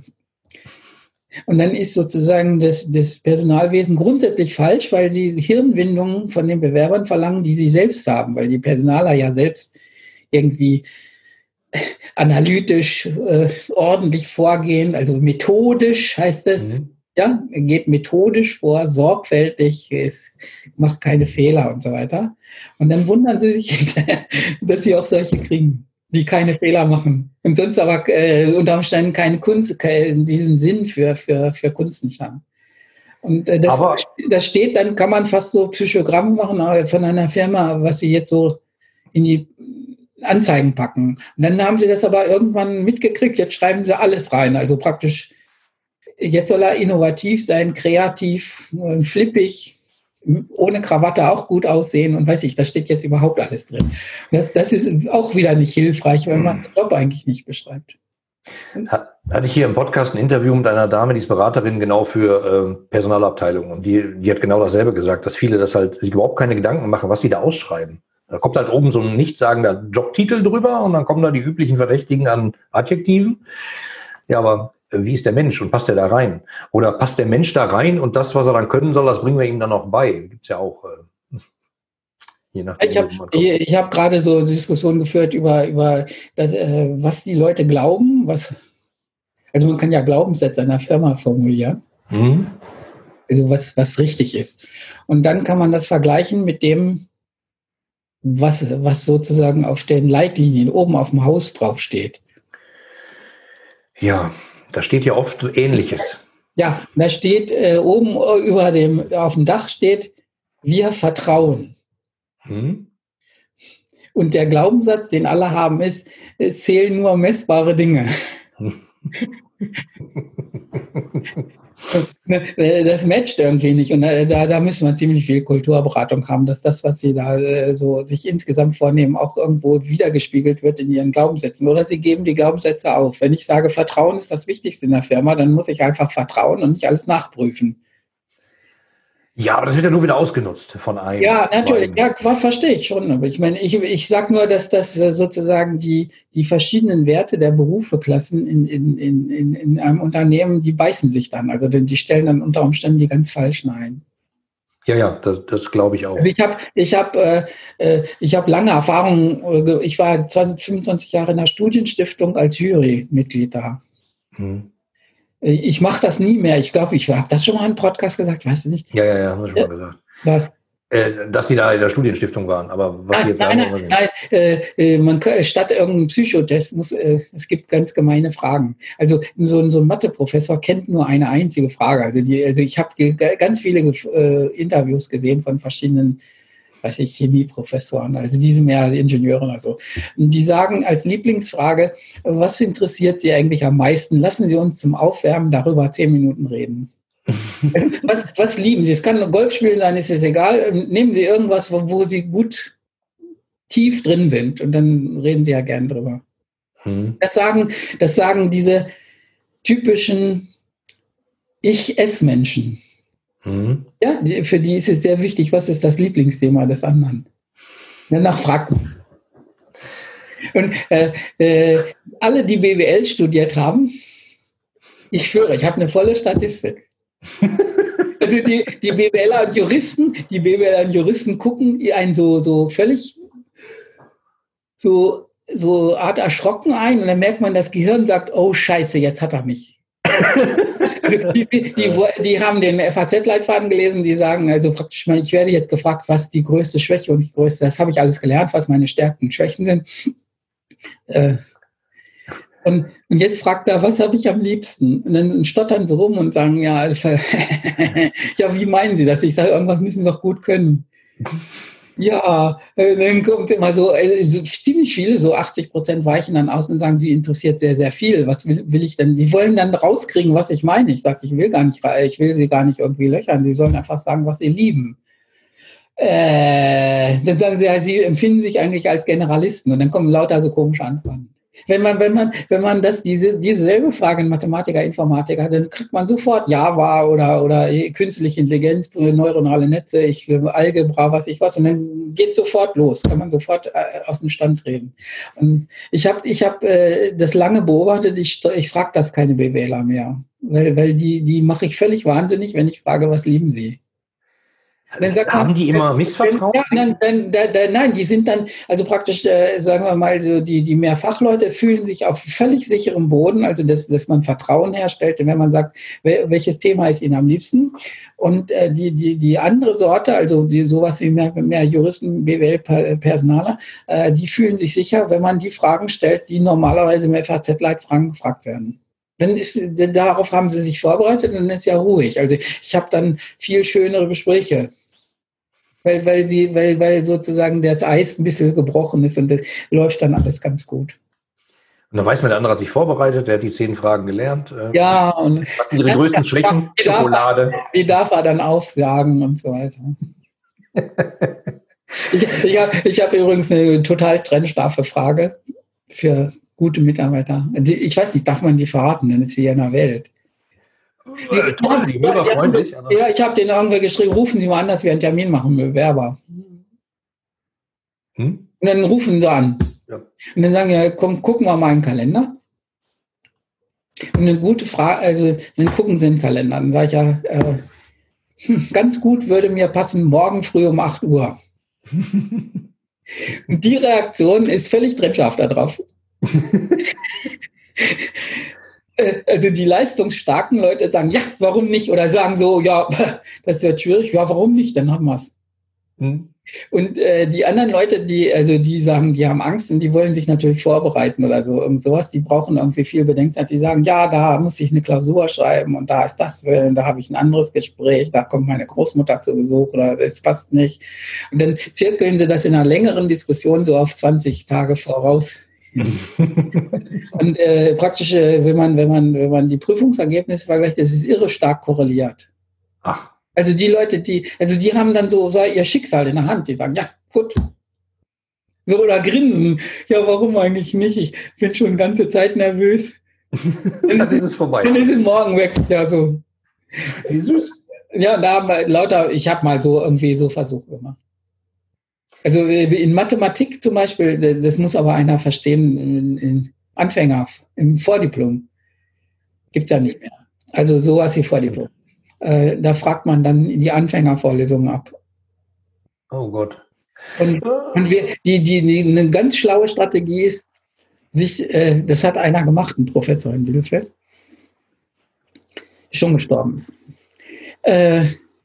Aber sehr verehrungswürdiger Mensch, bei dem habe ich als Assistent immer dabei gesessen und mitprotokolliert. Und der, der hatte keine Lust, sich da so reinzudenken in die ganzen Vorlesungen und hat sich einen Zettel geben lassen mit den Fragen, die er zu stellen hatte. Okay. Also die haben ihm das aufgeschrieben. Hat da immer, vorher musste man einen Zettel einreichen, zwei Tage bevor man in die Prüfung kam. Dann haben wir einen Zettel eingereicht und da stand dann so, fing dann so an, was ist eine Folge, eine Zahlenfolge oder was ist eine äh, differenzierbare Funktion, so irgendwie so bla bla bla, so einfach. Und dann geht es so langsam schwieriger. Mhm. Und äh, äh, dann hat er den Zettel genommen und gesagt, was ist eine Folge? und dann habe ich mitprotokolliert, also nach einer, also die Ehrgeiz war, nach einer Zehntelsekunde die Note aufzuschreiben. das sieht man am Blick. Also die, die Einserkandidaten sagen, der fragt doch echt alles runter. So ungefähr, jetzt muss ich mich aber bewähren, dass ich, äh, dass er langsam mal was Vernünftiges fragt, damit ich auch eine Eins kriege. Die, die, die Zweierkandidaten sind total glücklich. Was ist eine Folge? Und dann sagen sie, eine Folge ist wie aus einer Pistole geschossen. Das haben die zu Hause gelernt. Mhm. Die, die, sind glücklich. Und die Dreierkandidaten, also die ein bisschen schlechter, äh, die sind erleichtert. Ein Glück fragt er nicht gleich unten. Weil die das nicht gut gelernt haben. Und dann kann man so zwischen so irgendwie Irritation äh, gibt es helle Freude und Erleichterung. Das, da kann man die Zensuren fast danach geben. Kein Witz. Ich will, will, nicht so gemein sein, wir haben sie ja dann doch noch geprüft, aber im Grunde. Das ist so witzig. Also ich meine, das ist eine extreme Stresssituation. Wenn ich an meine, äh, denke, meine mündliche Prüfung bei meinem Professor, das war so eine graue Eminenz, äh, da hatte ich schon ein bisschen Puls. Und das war eigentlich, der war extrem locker. Eigentlich so eine graue Eminenz in meinem Anzug. Äh, und dann saß er da und hat ein Bein über die Lehne gelehnt und hat ja. mich so gefragt, was ist jetzt los? Genau. Das hat mich total verwirrt. Ja, genau. Ja, wir, haben mal, wir, haben, wir haben mal so eine Prüfung, äh, wir haben da einen echt geschreddert. Mhm. Also so ein, äh, da hatten wir so zehn Prüfungen am Stück. Immer so hintereinander. Was ist eine Folge? Ja, oh Gott. Und dann hat er gesagt, er hat jetzt keine Lust mehr, er fragt einfach mal von hinten. Das ist gleich ein blöder Einstieg. Ja. Und äh, die, die, die, die, junge Dame ist völlig in sich zusammengebrochen. Die wusste dann nichts mehr. Die hat einfach, äh, weil das bekannt war, dass er immer die Fragen der Reihe nachstellt und ganz lieb, hat einmal äh, ausgewichen und dann äh, kriegt den Blackout und weiß nicht wer. Ja, wenn es also, nicht vorgesehen ist, sozusagen. Ja, wenn es also, nicht vorplanbar ist. Aber aber ich bin mir relativ sicher, das Leben da draußen ist gar nicht so richtig planbar. Ja, also. Nein, aber so sagen wir mal, die, die, die, äh, die, äh, jetzt, wenn man Personaler ist, man, man sieht schon relativ gut, ob Leute so Leistungsträger sind, weil sie so eine Art Initiative ausstrahlen oder so und wenn oder irgendwie eine gewisse Grundflexibilität bringen, dann sagen sie, ja gut, dann machen wir das mal so. Kein Problem. Und die anderen haben alle Regeln gelernt und wenn man sie außerhalb der Regeln führt, äh, sind sie irgendwie völlig irritiert. Dann sagen sie, das ist gemein oder die, wir brauchen mehr Regeln. Der ist böswillig oder so, was man gar nicht so ist. Und da muss man sich ein bisschen vorsichtig äh, vorsehen. Und ich habe dann irgendwie auch ähm, gedacht, ich bin jetzt lieb und frage die so, wie sie ruhig sind. Also wenn, wenn, einer glücklich ist und eine 2 kriegen soll, dann soll er erstmal relativ viel äh, auswendig hersagen, dann ist er safe. Und dann kann man gucken, ob er noch viel mehr drauf hat und kriegt auch eine Eins. Aber man, man, man, man darf nicht so, so uniform reingehen. Ja, aber das, das passiert das, halt da draußen. Das ist aber bei, bei Innovatoren, wenn ich jetzt äh, so beim Managementkandidaten oder so, dann ist das sehr oft, dass die nicht so flexibel sind. Dann sagt man, äh, schmeiß doch dein Businessmodell weg und mach das so und so und so. Und dann sagen, nein, ich habe mich aber jetzt schon mal so an das eine gewöhnt. Ja? ja. Haben sich in die Idee, die sie haben, verliebt. Also man kriegt sie nicht so richtig raus, weil, weil, weil, weil sie das gut können. Ja, und, und, das Problem ist halt, die Welt ändert sich dauernd, äh, dreht sich weiter und wenn man an seinem Geschäftsmodell zu lange hängt, dann ist es das tote Pferd, was man versucht zu reiten. Ich meine, ich weiß nicht auch genau, ob das stimmt, also ich habe es irgendwann mal gelesen, äh, aber nie wieder. Äh, Amazon ähm, hat ja angefangen mit Büchern und ähm, es ist dann bewiesen worden, dass man damit kein Geld verdienen kann. Wenigstens nicht in Amerika, weil die Bestseller, also die Schnelldreher, überall mit Rabatt angeboten werden können. Das geht in Deutschland nicht wegen der mhm. Buchpreisbindung, aber in Amerika schon. Und dann äh, liegen die da so in großen Stapeln rum und äh, dann kann Amazon die nicht wirklich unterbieten, weil also dann, dann schmerzt es einfach zu sehr. Und das ist bewiesen worden. Und äh, die haben dann irgendwann gesagt, die sind dann auf die Idee gekommen, dass ich meine alten Bücher dann auch noch verkaufe. Ja, also mhm. gebraucht waren. Und da machen sie nur Reingewinn, weil ja ihre Plattform einfach nur das, den, die Adresse von dem durchschiebt, der, der mein Buch haben soll. Und ich kriege dann irgendwie 75 Prozent oder so von der Art von dem Geld. Ja, den Traffic, den haben sie sozusagen frei Haus. Und äh, dann ist das, Business, ist das ein Business mit 95 Prozent Gross Profit oder sowas. Und damit, mit solchen Sachen verdienen die Geld, das fällt ihnen einmal später ein. Und dann muss man irgendwie auch flexibel sein und sagen, okay, dann machen wir das anders und gehen auf andere Bereiche, nehmen Elektrowerkzeuge dazu, wo das nicht so schlimm ist wie bei Büchern, die alle so gleich sind und so weiter. Und äh, dann muss man das auch entwickeln. Und äh, viele Innovatoren sind dann nicht flexibel genug oder, oder sagen mal, sie glauben, das müssen sie jetzt durchziehen. Dann kann man sagen, ihr müsst auf Feedback hören und gucken und so weiter. Und vielleicht gibt es in, am Rande noch mehr Dinge, die man anders machen kann oder ganz anders. Mhm. Das weiß man nicht. Wir haben jetzt zum Beispiel das erste Navi gebaut, aber vielleicht weiß ich nicht kann ich mir einbilden, äh, wir hatten das in 93, 94 für die IBM äh, Location Planning gemacht. Und wann welches Taxi wie viel kostet, von welchen Kunden, mit welchem Ersatzteil und so weiter. Und, und wo die wäre. Und das, da hat die Straßenkarte 300.000 Mark Grundgebühr gekostet. Oh. Deswegen kann es sein, dass wir ziemlich früh waren. Und die, ein Computer, der das optimieren kann, brauchte 2 Gigabyte Hauptspeicher. Und der, wann war das? 1994. Ja, gut, dann haben es wir auch einen, eine Million gekostet. Ja, ja. eine Million Mark. Und äh, wir hatten das volle Equipment in der, im Wissenschaftszentrum und haben das dann gebaut. Und was ich nie von alleine rausgekriegt habe, dass man das Navi eigentlich nicht so arg braucht.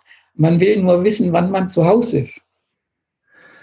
Ja, äh, ich brauche das schon. Also mir wird aber ein Pfeil reichen, der mir einfach sagt, die übernächste rechts wäre ich total glücklich mit. Ich brauche keinen Überholassistenten, die dann doch nicht wie rechtzeitig. Äh, da habe ich schon viel schlimmes Zeug gesagt. Nein, nein, nein, weil so, so, so, sagen wir mal, die Benutzung ist überraschend, dass die Leute mal gucken, wann bin ich da oder bin ich rechtzeitig. Und den Weg kennen sie meistens. Also in aller Regel kennt man den Weg, den man fährt, weil man immer dasselbe fährt.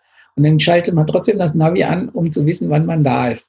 Mhm. Das, das weiß man nicht. Also wenn, wenn ich jetzt zum Beispiel das, das als Businessmodell mache, hätte man anfangen können, das Ding sagt dir, wann du da bist. Mhm. Ja, das, das, hätte man schon verkaufen können, sozusagen, aber das, äh, äh, das ist einem nicht so klar und da muss man als, als Entrepreneur irgendwie sehr wendig, flexibel sein, immer die Ohren aufhalten, gucken, ob es das schon gibt. Äh, ich ich habe auch mal so gesagt, es gibt bei Innovationen sowas wie Christi Geburt, also so Nullpunkt mhm. in der Kultur. Und bis Christi Geburt sagen sie, äh, das macht keinen Sinn, sowas zu bauen. Und dann, gibt, dann kommt Christi Geburt und dann sagen sie, in Australien hat das aber schon mal einer gemacht. Der hat schon mal eine Drohne losgeschickt.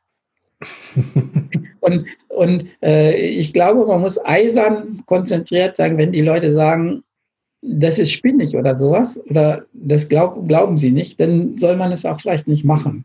Und dann kommt zu irgendeinem Punkt und sagen, so in Argentinien hat das schon einer. Das gibt es schon. Und dann muss man losmachen. Das, das Eröffnen dann, sozusagen. Dann, man, ist man natürlich nicht der Erste, aber man weiß, dass die Idee greift. Also sozusagen, dass in einer anderen Welt die, die Idee auch schon mal so runtergefallen ist aus der Natur. Und dann hat man so das Gefühl, da ist was dran. Also das, das gibt eine wichtige Information, wenn irgendwas schon mal irgendwo anders angefangen worden ist. Ist das nicht etwas schon mal rotzend? Dass man wartet, was machen die anderen? Und was passiert da gerade? Nein, einfach, nein, einfach studieren, ob die Idee so weit ist, also Time to Market, also wann, wann ich eigentlich äh, das wirklich umsetzen, wann, wann das so weit ist. Hm. Ja, manchmal warten die Leute zu lange. Also die Autoindustrie sagt, wir bauen noch keine Elektroautos, bis ein vollständig flächendeckendes Netz von Ladestationen da ist. Das ist wieder so ein Henne-Ei-Problem. Dann, ja, ja. dann, müsste man sagen, wie bei Tesla, wir bauen beides, Autos und die Ladestationen. Wenn die keiner baut, bauen wir die. Dann, dann, sagen die Ladestationen müssen aber von uns, vom Staat bezahlt werden. Dann frage ich immer, äh, ist, ist das auch so historisch gewesen, dass die Aral-Tankstellen vom Staat bezahlt worden sind? so, dann sagen, ja, weiß ich nicht. Ich sage, dann guck doch mal nach, weil das früher mal war.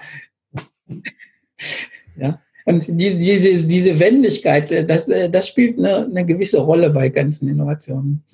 Glaube ich auch. Und Sie hatten gerade noch ein Wort gesagt, äh, dass man sozusagen beobachten muss, was passiert da draußen. Da hatte ich vor kurzem so ein Erlebnis. Das war eine Bank, ich will jetzt keinen Namen nennen, äh, die hatten Schwierigkeiten, dass ihre jungen Kunden sozusagen abhauen. Und äh, ich habe dann einfach mal in die Runde gefragt, gesagt, wer von euch hat schon mal bei N26 ein Konto eröffnet? Und da gucken nämlich alle an, als käme ich vom Mars. Einer hat sofort gegoogelt und hat gesagt, meinen Sie M26 den Panzer? Hm. Und in dem Moment habe ich gedacht, oh Mann, ihr habt ja. echt ein Problem. Also das war total krass. Das sind 50 Leute ungefähr und die hatten, die arbeiten den ganzen Tag in der Bank und die hatten von N26 noch nie was gehört. Ja. Äh, und äh, bei Wikipedia steht, glaube ich, dass sie 60 Prozent Marktanteil haben, den die anderen gerade vermissen. Also äh, da denke ich dann auch, wenn man mal nicht ein bisschen links und rechts guckt, muss einem das ja auf die Füße fallen. Ich war bei so, er hat einen Berater. Das Geld hätte ich gerne selber verdient. Also der sollte einfach bei allen Banken ein Konto öffnen und gucken, wie die Prozedur ist. Okay. Ich habe einen Vortrag darüber gehört, über das Ergebnis. Ja, äh, war wahrscheinlich nicht so beeindruckend. Äh, bis das Konto, also bis man was überweisen kann, dauert es ungefähr eine Woche. Bei allen? Das war, nein, nein, es gibt auch welche mit 14 Tagen. Ich will, das sind ziemlich große, also ich will lieber nicht ja, ja. mal irgendwelche Namen zu nennen. Das ist so verrückt. Ich war bei, ein, bei, so, also bei, so einer, bei so einer größeren Institution. Dann sage ich ja, guck, M26 fünf Minuten. Hm? Bei manchen Direktbanken einen Tag oder anderthalb. Wenn ich ein Postident nehme, mache, Verfahren. Und bei den normalen Banken eine Woche und es gibt ein paar Ausreißer mit 14. Dann haben sie noch Firmenkonten geguckt. Das ist nicht so einfach, ein Firmenkonto zu öffnen, weil man die Prokuristen haben muss und einen Handelsregisterauszug. Okay. Ist, ist nicht so ganz trivial, also kann man nicht so auf dem Handy machen. Ja, die, die Unterschriftsberechtigung von allen also wer mit wem oder gleichzeitig oder wer, wer zeichnungsberechtigt, das muss man schon ordentlich machen. Und da kommt raus, dass dann die schnellsten irgendwie ein paar Tage sind. Und äh, die langsamste wieder diese, der, die Ausreißer sind dann so zwei, drei Monate. Und dann sagt man, pass mal auf, bei drei Monaten ist das Startup schon tot. Die können ja gar keine Rechnung bezahlen. Oder wie machen wir das? Oder wie stellt ihr euch das vor? Und dann sagten die Anwesenden, die waren jetzt so bei so einem durchschnittlichen Institut, die haben gesagt, ja, Handlungsbedarf sehe ich ja nicht, weil wir in der Mitte, in der Mitte liegen. Ja, dann perfekt. Ja. Mitte ist immer gut. Drei ja, die so anderen kochen ja auch nicht besser und, und äh, das, das irritiert mich ganz. Also sie sage ich, pass mal auf, ihr müsst euch orientieren an den jungen Leuten, die das nach fünf Minuten online haben. Ja, ich habe auch andere, äh, wie heißen die, For Finance mit einer vier, also vier, vier, vier ja. Finance. Kenne ich nicht. Ich habe das nur mitgekriegt, die haben eine, ich glaube, eine 11 ein halb oder elf, zwei, äh, drei Viertel Anleihe am Markt. Kann man richtig, richtig viel Zinsen kriegen heute noch. Äh, es gibt ja die kreativsten äh, Modelle. Also. Die ist, glaube ich, ich weiß nicht mehr genau, wie in Riga oder sowas ansässig und hat 5 Millionen Kunden, so wie N26. Also es gibt relativ große Konstrukte. Und äh, die haben so gute Gewinnspannen, äh, also mit diesen vielen Handys. Mhm. Äh, ich glaube, das richtige Big Business ist, wenn, wenn einer auf dem Handy sagt, komm, leih mir 1000 Euro bis Monatsende. Ja, die, vor allem die bringen ja gleich eine Welt. Das kostet 4,95 und dann sagt ein normaler Mensch, das ist so wie Parkhaus oder äh, einmal Versandkosten. Und wenn man das als Zinsen hochrechnet, also 1000 Euro, 4,95 bis Monatsende kommt gleich 100 Prozent aufs Jahr gerechnet oder irgendwas absurdes lassen. Da, da, kann man sogar 11 äh, Prozent äh, am Kapitalmarkt sich refinanzieren. Ist alles in Ordnung. Dann, dann äh, sagt man, pass auf, da, da, da laufen euch die Kunden weg. Dann sagen sie, solche wollen sie nicht haben. Ich sage, pass auf. Ihr müsstet es doch wenigstens kennen. Oder wenn da eine, wenn ein Konstrukt da ist mit äh, äh, Millionen Kunden. Es gibt noch eine finnische Bank, die finde ich auch sehr, Ferratum. Kenne ich. In, fin in Finnland. Die machen auch so Kredite auch für Unternehmen, dass man sagt, ich will kurzfristig mal 5000 Euro, dann kriegt man zurück, so und so viel kostet das. Ja? Das ist die, die, machen da auch ziemlich viel, gehen in alle Länder, also nicht, die natürlich nicht nur in Deutschland, sondern, sondern hauptsächlich auch äh, dann eben in Brasilien oder so, wo ein Konto dann viel wert ist, wo man gar nicht, ja. gar keine Bank hat. Und da bilden sich überall so Geschäftsmodelle und dann sagen wir, das, das trifft für uns nicht zu. Also mich hat es geschockt. Also ich war total fassungslos. Dass, also, es gibt ja auch sowas wie äh, Weltsparen oder Raisin, ja. die halt so eine Plattform in der Mitte bauen. Alles total spannend äh, und trotzdem, naja, egal. Also lange Rede, kurzer Sinn. Äh, man muss auch mal gucken, was da links und rechts passiert. Wir, wir bin auf einer Bankentagung und sagt, könnten wir nicht das Grundbuch oder sowas gescheit ist oder die Großkredite auf eine Blockchain legen. Äh, Sagen, ja, das, dann, das, das, ist, ist, das, ist, ganz komisch. Dann sage ich, pass auf, äh, in Schweden ist es schon auf der Blockchain. Also wenigstens so als Prototyp. Also ich weiß nicht, inzwischen müssten sie es schon ganz drauf haben. Nee, das wollen wir nicht. Und zum, äh, dann, dann gehe ich vom, vom, äh, vom Rednerpodest runter und dann sagt der, der Präsident, also irgendein echter Verbandspräsident, äh, haben Sie jetzt mal gehört, was so in der Welt vorgeht? Das natürlich, das auf dem Blockchain geht, das ist ein Witz. Das glaube ich nie und nimmer. dann wollte ich noch aufspringen und sagen, ey, in Schweden ist das schon drauf. Wahnsinn. Ich hatte da ein so ein Erlebnis. Ich war mit meiner Frau im Sommer, war ich vier Tage Stockholm, Tallinn und äh, Helsinki. Und äh, der meistgesagte Satz in diesem Urlaub war, wir sind sowas von im Arsch. Ja. Weil, also unglaublich. Ich fand es total krass. Und, so. Also es gab öffentliche Toilettenhäuschen, die konnte man mit Kreditkarte bezahlen, damit man da mal eben rein konnte. Und dann kam ich kurz danach wieder, hatte einen Termin bei einem Bankenverband sozusagen. Da war unten eine Cafeteria drin. Und ich sage, guten Tag, ich hätte gerne ein Cappuccino. Und die Dame sagt, gerne bar, gerne passend. Und ich habe gedacht, oh Mann, das war der Kontrast. Der war so von heute Morgen. Ich dachte, ei, ei, ei. Ja, da kommt was auf uns zu. Total. Ähm, bei Minuszinsen verdient man ja nichts. Ja, was sollen die denn da machen? Ich, ich habe gerade einen Artikel gelesen, Don't Laugh steht. Hm? Äh, der Exodus äh, kommt jetzt. Also praktisch die Theorie ist, dass wenn die, wenn die Tagesgeldzinsen von 0 auf minus 0,2 gehen, dass das äh, sowas wie einen deutschen Bürger so sehr ärgert, dass er dann endlich Aktien kauft. Wenn, wenn das in großen Stile passiert, dann steigen jetzt die Aktienkurse nochmal aufs Doppelte, aber ohne Substanz, weil die Leute irgendwie wegkommen wollen von diesen Strafzinsen. Das kann sein. Und dann, dann gibt es so Hammelherden Sachen. Keiner, keiner überlegt sich, ob das sinnvoll ist. Äh, irgendwie ja, äh, wenn ich sowas immer höre, der DAX ist jetzt da, der kann jetzt nur noch steigen, wo ich mir denke, hm, ich weiß nicht. Also, ich kriege jetzt immer Artikel von allen möglichen. Ich abonniere das oder äh, jetzt bei so, so neuen Firmen, damit ich überhaupt weiß, wie sowas funktioniert. Also Zoom zum Beispiel, was wir jetzt hier als Aufnahme. Ja, ja. ja ist ja eine von den Highflyer-Firmen. Mhm. Ja, die, die haben es auch hingekriegt. Also Skype ist inzwischen äh, hm, nicht so toll. Also ja, aber, ja, aber da kommen so ganz neue Firmen so raus und ich, ich habe so den Anspruch, dass ich so grob wenigstens weiß, was da passiert. Ja, dann äh, gucke ich immer alle Nachrichten für Beyond Meat, also äh, gibt es noch Tiere zu essen, ja, muss man eine Kühltruhe schon füllen oder so. Ja? Ja, da, das ist so wie, wie die Raucher langsam vor die Tür gedrängt werden, äh, kommen die Griller dann auch dahin. Die können ja Beyond Meat grillen, das geht ja auch. Ja, fast ja, so ähnlich. Äh, äh, da da, da äh, muss, halte ich mich eben so ein bisschen auf dem Laufenden. Und äh, die Leute glauben noch nicht mal an das, was jetzt schon, was es schon gibt. Dann sage ich, pass auf, Beyond Meat gibt es beim Aldi. Hm. Glaube ich nicht. Doch, sage ich, in der Kühltruhe gibt es. Ich habe ein Foto gemacht, ja, ja. Ja, nicht Foto, ich habe es gegessen. Natürlich. Ja. Ich, ich habe mir, es gibt diesen Aldi-Burger, Wonder Burger. Der kostet 2,49 und äh, der Beyond Burger kostet, glaube ich, 4,99. Dasselbe Zeug. Schmeckt aber viel besser. Also ich meine, man muss doch ein Urteil darüber abgeben. Also, ja. ja also und, oder irgendwie äh, ein Gefühl dafür kriegen. Und das machen die meisten Leute nicht. Also ich koche ja bei uns selber.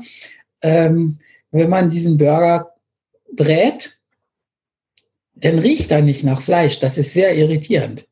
Okay. Der riecht nach rote Beete, so ganz komisch. Ist ja so rote Beete oder Erbsen und so, also rote Beete wegen des Bluts, das mhm. vernünftig aussieht. Und, und dann riecht das so komisch. Und dann sagt man, das will ich nicht essen, aber es schmeckt ganz passabel. der Burger eigentlich ganz in Ordnung. Also der schmeckt nicht nach, genau nach Fleisch, aber ganz okay. Also, und das ist jetzt gerade am Anfang. Also ich glaube, da wird sich noch ein bisschen was. Am Anfang. Dann sage ich, guckt euch doch das mal an. Nein. Das das gibt's nicht. Äh, äh, es ist verrückt. Ne? Man kann die Leute mit der Nase darauf stoßen, aber ähm, äh, keine Ahnung, vielleicht bricht dann für die eine Welt zusammen, wenn man sagt, schau mal, Finnland, hier, Blockchain und so. Nein, aber ich verstehe es nicht. Ja, meine, meine, jetzt meine Kinder waren da so in Urlaub. Hm. Und dann, wie gesagt, in, im Bus ist überall WLAN. Alle Leute und tippen da irgendwo machen. In jedem verdammten äh, so Nahverkehrs ist es alles gut. Ja, es gibt in Deutschland auch statistische Untersuchungen, äh, dass der Vandalismus völlig nur auf Null ist, wenn man WLAN im Bus hat. die fuhren mal das, das Polster aus den Sitzen oder Scheiben. diese, diese Wahnsinnskosten entstehen nicht, wenn man nur WLAN hat. Haha. Äh, wenn das so ist, warum machen sie es denn nicht? Das war, also das war auch, ich bin ja mit, mit einer Fähre dann von Stockholm nach Tallinn gefahren, durch die Scheren durch und da war nichts außer kleine Inselchen mit kleinen Häuschen drauf und ich hatte einen besseren Empfang als hier im Büro. Ja. Per Festnetz. Nein, ich habe hab das geschrieben von Peru. Wir waren auf einer so einer Anhöhe auf den Anden ganz hoch, so, so wo es ganz wenig Sauerstoff gibt. Und da hat man uns so eine Römersiedlung, also so, nicht Römersiedlung natürlich nicht, mhm. sondern, sondern irgendwas, was so erinnert wie an Knossos, wo nur noch die Grundmauern so zu erkennen sind. Also fast mhm. nichts. Da ist nichts, also kein Haus, gar nichts. Und dann guckt und zückt man das Handy und es ist H. also, ja, ich, ich, weiß, ich verstehe auch nicht, warum die Reiseveranstalter zum Beispiel nicht Gutscheine ausgeben. Das verstehe ich zum Beispiel nicht. Also ich kaufe, wenn man kauft irgendwie eine Reise, ich habe natürlich wegen des Büros gleich wieder einen Shitstorm gekriegt, dass ich Flugscham haben müsste. Ist okay. Also ah, das gehört okay. heute dazu. Äh, aber warum die Reiseveranstalter sozusagen nicht irgendwie Gutscheine dazu tun oder ein bisschen nein, darüber hinausdenken? Nein, wenn ich, wenn ich jetzt, äh, wenn ich jetzt in einem fremden Land lande, also hm. Bulgarien, muss ja nicht so weit sein, äh, dass der Reiseveranstalter mir einfach eine, eine SIM-Karte in die Hand drückt mit äh, 10 Gigabyte für diesen Monat. Gibt es? Es gibt solche Reiseveranstalter. Äh, ich durfte mal einen begleiten. Äh, die gibt es tatsächlich nicht in Deutschland, aber nicht, zumindest nicht, die ich kenne. Die gibt es und die sind extrem auf den Punkt. Die haben nämlich genau durchdacht, wo hat der Kunde Probleme und die lösen wir gleich von vornherein. Wenn man jetzt aussteigt in den USA oder sowas, dann sind da ja auch Geschäfte. Also, äh, die, aber die Reisegruppe muss zusammenbleiben. Dann sage ich, kann ich da kurz mal rübergehen? Nein. Müssen die zusammenhalten? Bleiben Sie hier stehen.